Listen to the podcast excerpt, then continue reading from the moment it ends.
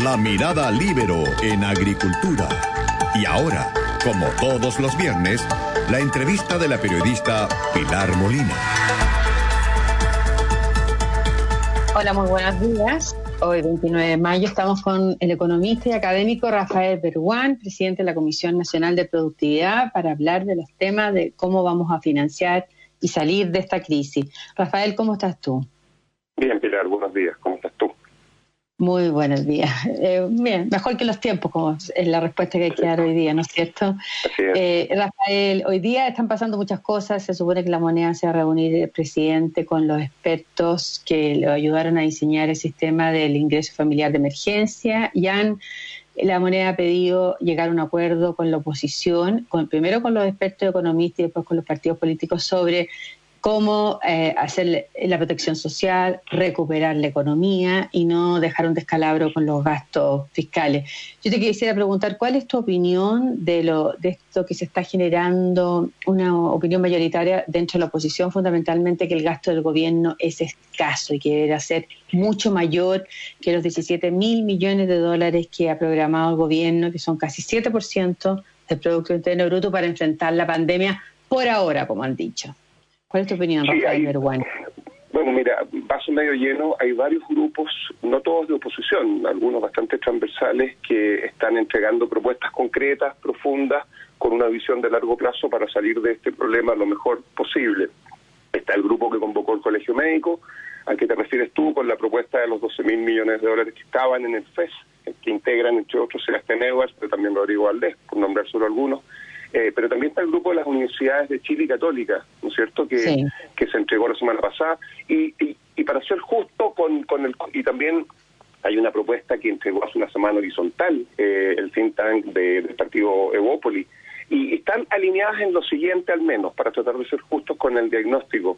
Eh, claramente la situación hoy es peor de lo que se esperaba en marzo, afuera y en Chile, ¿para qué decir si hablamos después de la tasa de desempleo? Pero ese es otro tema. Eh, y segundo, lo que se ha gastado hasta ahora, no lo que el gobierno ha comprometido, pero lo que se ha gastado hasta ahora es bastante menos que lo que se va a tener que gastar hacia adelante. Eh, y en ese contexto aparecen propuestas como la de ese grupo convocado por Colmet que habla de utilizar los 12 mil millones del FES, eh, que es este Fondo de Estabilización Económica y Social que tiene Chile, y que, claro, ya no además los 12 mil millones, porque día sale en el diario que el gobierno echó mano a 2 mil millones para financiar las medidas de abril. Claro, la propuesta, mira, aquí hay, es de dulce y de y en parte esto plantea la tensión que enfrenta el ministro de Hacienda, que es el que al final tiene que asumir todas las restricciones con las que con las con las que, eh, que existen y ese es el zapato chino que él enfrenta. Por un lado, claro, es verdad como ha dicho Sebastián Edwards, por ejemplo, que si tú te agarras de un número y ese número tiene algún sentido en, en términos de que está disponible ya sea vía ahorro o a través de deuda, y eso es discutible y podemos hablar de eso en un segundo, si tú te agarras de un número, anclas, anclas la discusión y dices, bueno, estos son los montos que tengo. Eh, eso por un lado, y claro, lo que hizo ese grupo fue decir, teníamos 12 mil millones de dólares cuando ellos escribieron su, su documento, son 18 meses hacia adelante lo que toma la vacuna, etcétera, qué sé yo, un número al ojo, por supuesto, hay mucha incertidumbre acá, divido 12 por 18 meses y me da 670 millones de dólares. No es más sofisticado que eso el análisis y veamos qué podemos hacer con esa plata. la misma propuesta, eh, Rafael Berguán, que es descalificada, porque en el hecho que ellos están diciendo estamos en mayo, ¿no es cierto? Gastemos a razón de 660 millones mensuales de los 12 mil millones de dólares que tenemos en este Fondo de Emergencia Económico y Social y resulta que hoy día hay 10 mil millones. Entonces eso muestra que la falta de consistencia de, hacer propuestas de gasto frente a lo que en realidad el gobierno va teniendo, porque se le cayeron los ingresos tributarios en abril en un, en un 35%, por ejemplo. Claro, sí, eso, es lo que pasa, que esta propuesta tiene la, gracia de eh, ayudar a anclar desde distintas miradas los montos que podríamos comprometer para darle cierta certeza, entre comillas, a la gente. Pero por otro lado, Estamos en un contexto en el cual la incertidumbre es la mayor que el país ha enfrentado desde que cualquiera de nosotros tenga memoria, porque suma lo sanitario con lo económico por la profundidad de la crisis, primero. Y cuando uno está en situaciones de tal nivel de incertidumbre, lo razonable, desde la teoría económica y desde el sentido común, creo yo, y la práctica, es que tú analices distintos escenarios que son muy amplios y luego, desde la autoridad, ser responsable, ser prudente, significa funcionar con el escenario más pesimista para eventualmente no terminar comprometiéndose a algo que no puedas cumplir, porque los que más sufren con eso son los que requieren apoyo social, cuando tú te sobregiras en el gasto, te quedas sin recursos y después te das cuenta que ni siquiera puedes cumplir con los ingresos que prometiste para que la gente más frágil tenga la capacidad al menos de pagar sus gastos más básicos. Por lo tanto, en ese sentido, yo creo que aquí el problema de las propuestas que han aparecido son dos. Uno, que el nivel de incertidumbre es tan grande que comprometer montos en cierta forma es una quimera porque no sabemos qué va a pasar, no sabemos cuán profunda va a ser la caída, no sabemos cuán amplia va a ser, ni sabemos cuánto tiempo va a durar. No depende de nosotros, no depende de qué tan bueno o mal economista sea el que hace la proyección. Depende, entre otras cosas, del problema sanitario que ni siquiera la OMS sabe cómo se va a resolver. Primero. Y segundo, déjame apoyar lo que tú decías. Y bueno, y de hecho eso, como muy bien dices tú, Pilar, se exacerba cuando uno empieza a ver las cifras día a día y se encuentra con que los famosos 12 mil millones no existen. Como dices tú, son 10 mil millones entonces los 18 meses ya no dan para 670, ¿no es cierto? Dan para algo más cercano a menos de 600, etcétera. Y el segundo punto que me gustaría levantar en esto, entendiendo la postura del Ministerio de Hacienda, es que eh, también si tú dices, mira, yo tengo 12 mil millones o tengo 15 mil millones en los que me endeudé a propósito de la propuesta de la Católica de Chile, etcétera, eh, y le dices a la sociedad completa, aquí el Estado cuenta con 12 mil millones de dólares para poder empezar a financiar gastos adicionales, yo no puedo ni imaginar la lista de personas, empresas que van a tratar de conseguir parte de esos recursos. Eh, y ahí es donde viene el problema de los incentivos privados y públicos. Eh, los grupos de interés, y lo sabemos muy bien, todos somos parte de algún grupo de interés, van a tratar de conseguir con o sin razón parte de este monto y es muy difícil para el ministro de Hacienda, es muy difícil para el gobierno empezar a negociar eso diciendo que no a unos y que sí a otros. Entonces, la estrategia de Hacienda de reconocer que hay mucha incertidumbre y que en la medida que se va generando información vamos comprometiendo gastos, si bien tiene costos de transacción y tiene el problema del goteo que menciona Sebastián Evas, también tiene la gracia de no poner sobre la mesa una cantidad de fondos que incentiven a muchos a venir a pedir ayuda y transformen al gobierno en un negociador permanente. Y en el malo, en el malo de la película, eh, a pesar de que el gobierno ha dicho que este, esto no hay que tomarlo como una foto, sino que como una película, lo que hoy día se podrían extender los, subsidios que ha establecido el gobierno como el ingreso de emergencia o la ley de protección del empleo, ha dicho. Pero, pero usted escribió una carta en el Mercurio donde dice que otra cosa es con guitarra, porque los mismos, las mismas personas que aparecen hoy día presionando por aumentar el gasto, cuando les toca, les tocó estar en cargos públicos, fueron muy eh, prudentes con la billetera. Por ejemplo, de Gregorio, José Gregorio, que fue presidente del Banco Central, que ahora está proponiendo gastar los 12 mil millones de dólares en 18 meses, que ya dijimos, ya no existe ese turro de plata. Eh, en noviembre pasado era partidario de subir fuerte el gasto fiscal para saldar la deuda social. Él escribió en el Mercurio eso. Y cuando presidía el Banco Central y estalló la crisis subprime en 2008-2009, el Banco Central subió la tasa de interés. Es decir, hizo todo lo contrario a lo que están pidiendo hoy día, que aumentar la liquidez de la economía. Entonces, ¿por qué eh, eh, es sano para el propio país de que hoy día hay una presión increíble hacia el gasto que el gobierno probablemente no puede enfrentar con la cabeza fría eh, respecto a los desafíos que tenemos futuros? Bueno, ese, es justamente la... Bueno, hay otro dicho, ¿no? El otro dicho es que no solo que gusta cosas con guitarra, es que también el asiento hacia la persona. cuando tú estás en el lugar que está el ministro de Hacienda y en el lugar que está el gobierno, eh, tus errores eh, tienen un impacto evidente y un costo mucho mayor para la sociedad. Cuando uno como intelectual, entre comillas, académico, experto en una determinada materia, opina, bueno, si se equivoca, después simplemente de, ah, deja de socializar el comentario que hizo y se olvida y escribe una columna distinta. Eh, eso por un lado. Por otro lado, lo que pasó también en 2008 y 2009 alimenta esta preocupación que uno tiene que tener cuando los contextos son muy inciertos. Hay que ponerse en los zapatos de las autoridades en aquel entonces la crisis financiera era gigantesca y se sabía muy poco en términos de lo que iba a pasar. Y bueno, claro, muchas decisiones que se terminaron tomando ex ante, o como siempre, ex post terminaron siendo equivocadas. Y en ese sentido yo empatizo con las autoridades de la época, pero también uso esa experiencia para empatizar con las autoridades actuales.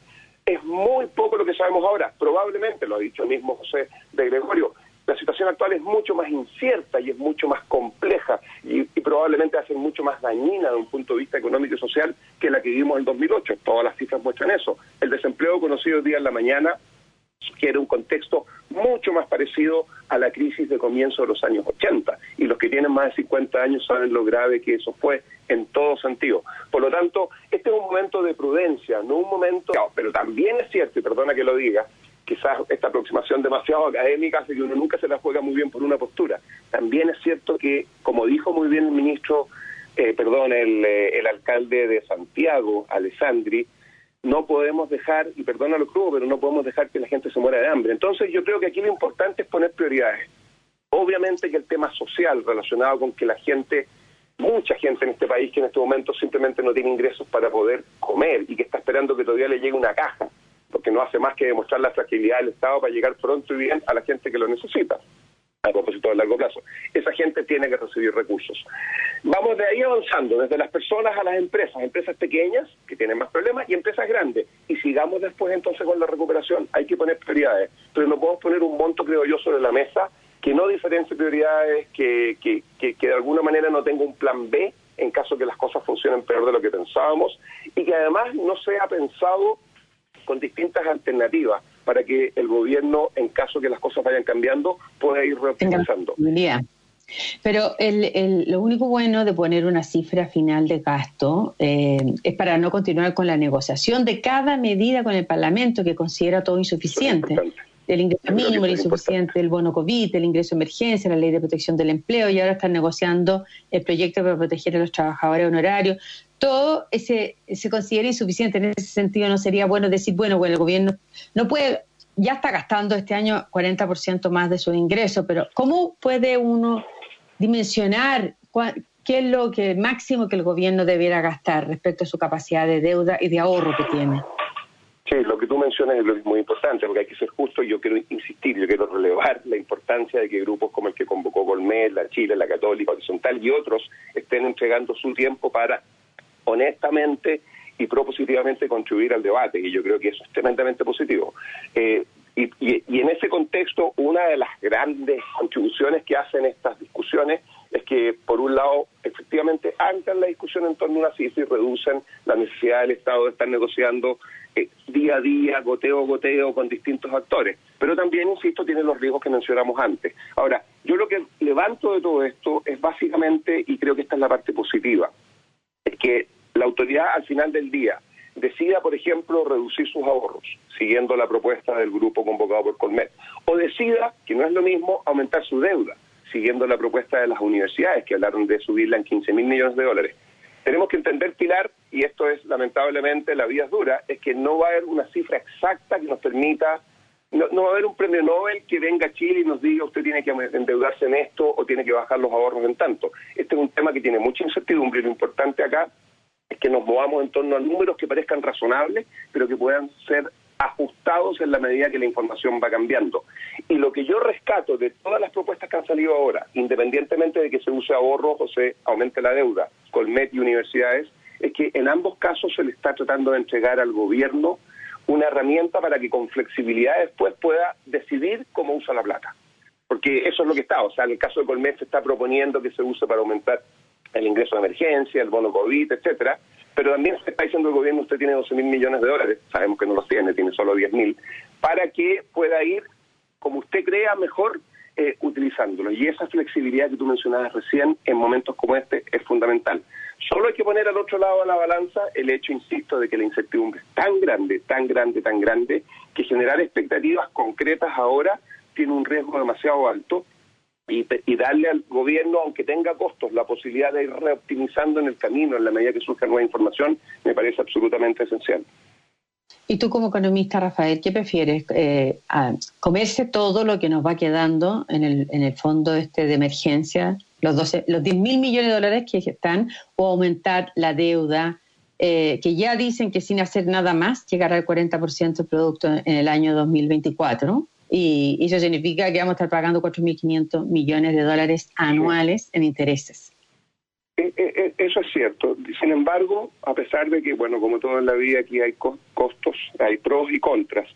Sin embargo, yo creo que el contexto actual eh, Mira, obviamente que al final las, las, estrategias óptimas combinan distintos factores. Dicho eso, a mí me parece que las condiciones son condiciones más favorables para endeudarse y yo entiendo que eso significa luego más para endeudarse que disminuir ahorros. ¿Por qué? Porque lo que pasa es que la deuda Chile todavía tiene, porque construyó durante bastante tiempo una reputación alta y porque el contexto internacional es tan complicado fuera como acá, Y finalmente porque estamos en la primera etapa de esta crisis mundial. O sea, en todo el mundo estamos en la primera etapa, más allá de que algunos estén hablando de reabrir la economía, es cosa de ver las experiencias anteriores, rebrote muy probablemente va a haber en el otoño europeo y norteamericano. Como estamos en la primera etapa, todavía no hay una fila larga de personas, de empresas, de países pidiendo recursos a los organismos internacionales. Entonces Chile es capaz todavía de emitir bonos a una tasa que es históricamente absurdamente baja. En ese contexto, siendo un país que, entiendo, aumentó su deuda sobre PIB neta desde 10% en 2010 a 27% en la actualidad y va a ser 40% el año 2024, por lo tanto, aquí hay que preocuparse. Dicho eso, la verdad que la historia global muestra países parecidos a Chile que tienen deudas entre 20 y 80%. Por lo tanto, eh, aumentar la deuda todavía 5 puntos porcentuales más, lo que significaría juntar cerca de 10 mil millones de dólares a una tasa que está en el suelo, antes de que esta suba por el largo listado de países que va a pedir plata, muy probablemente en algunos meses más, puede ser una estrategia adecuada, creo yo. Pero insisto, de hecho, la misma propuesta de Colmet habla de que esos 12 mil millones de dólares en realidad están solo enganchados en la cabeza de la autoridad, pero luego pueden no usarse por completo porque pueden combinarse con deuda. Yo creo que va a ser probablemente una mezcla de cosas, pero creo que el contexto actual es uno muy favorable para aumentar la deuda, si bien eso tiene costo. Y el costo principal es que esos gastos no se transformen en permanentes, el costo principal es que se usen bien, y, eso y que las deudas se pagan y que los ingresos van a disminuir. Todo lo que dicen es que nuestros ingresos a futuro van a, ser, van a seguir cayendo. Así es. O sea, aquí, mira, aquí, a ver, ¿qué es lo que me falta a mí de toda esta discusión? Y si bien en el momento de la urgencia parece un despropósito, pero hay que decirlo, porque es la responsabilidad de los que son expertos en política pública, lo que me falta es la mirada más de largo plazo. Porque también es cierto, aunque suene cliché, que esta tremenda embarrada que tenemos, yo uso una palabra más fea que embarrada, eh, a nivel global, dramática, terrible, que está tanta gente y tantas empresas sufriendo, también es cierto que nos puede obligar a hacer o nos puede permitir hacer cosas que en otros contextos habrían sido mucho más difíciles. Y una de esas es, a ver, yo creo que la, institución que ha salido de alguna manera frágilmente expuesta en esta crisis en todo el mundo es el Estado. No porque yo crea que el Estado tiene que ser necesariamente más chico, pero porque el Estado tiene enormes, enormes dificultades para llegar de forma eficiente a la gente que lo necesita cuando tiene que resolver problemas públicos como este. Entonces, esta es esta es una crisis que puede... Hablemos de eso a la vuelta, ¿cómo ves tú que debiera cambiar el rol del Estado si el fin del liberalismo, como plantean algunos? Eh, vamos a una pequeña pausa, Rafael Berguán, y hablamos de eso a la vuelta, ¿ya?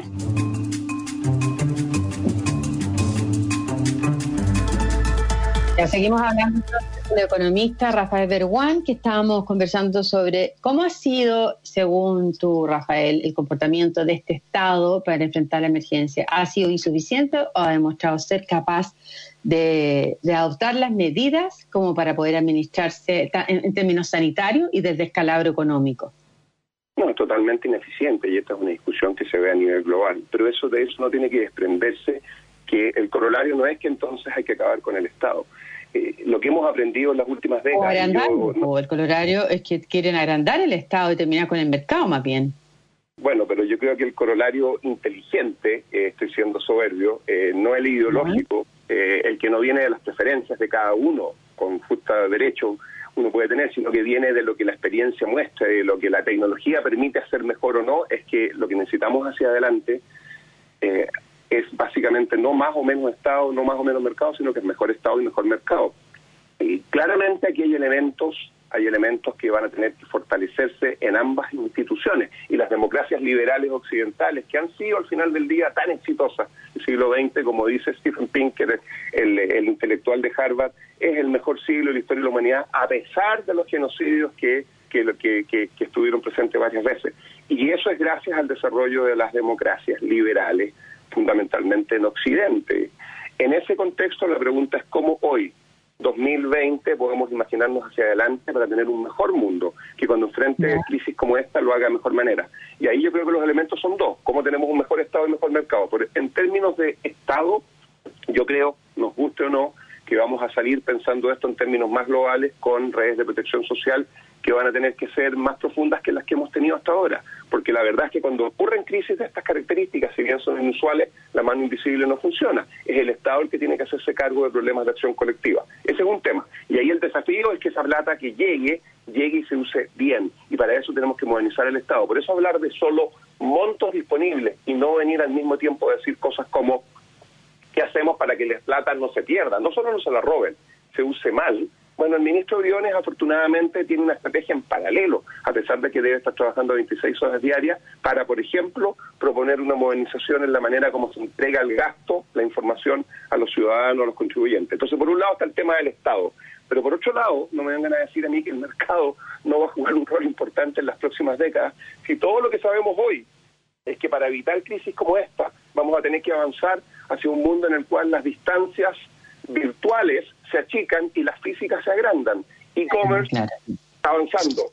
Eh, educación a distancia, trabajo a distancia, esos son todos aspectos que no va a desarrollar el Estado, son aspectos que tienen que surgir del trabajo conjunto entre universidades, Estado y mercado, pero que van a terminar siendo resultado del emprendimiento que miles y miles y millones y millones de personas individualmente desde el mercado van a poder desarrollar y construir al mundo completo. Así que yo creo que al mercado le falta le falta un crecimiento gigantesco que va a permitir que funcionemos mejor en el futuro, pero tiene que ser apoyado con un Estado que funcione mucho mejor que lo que ha funcionado hasta ahora. No en Chile, en Chile y en el mundo. En el mundo. Rafael Berguán, economista y académico, muchas gracias que tenemos que irnos al reporte de, del ministro, el terrible reporte diario del ministro de Salud. muchas gracias, Rafael. Un abrazo, suerte, que estés muy bien tú y tu familia. Chao. Adiós, gracias.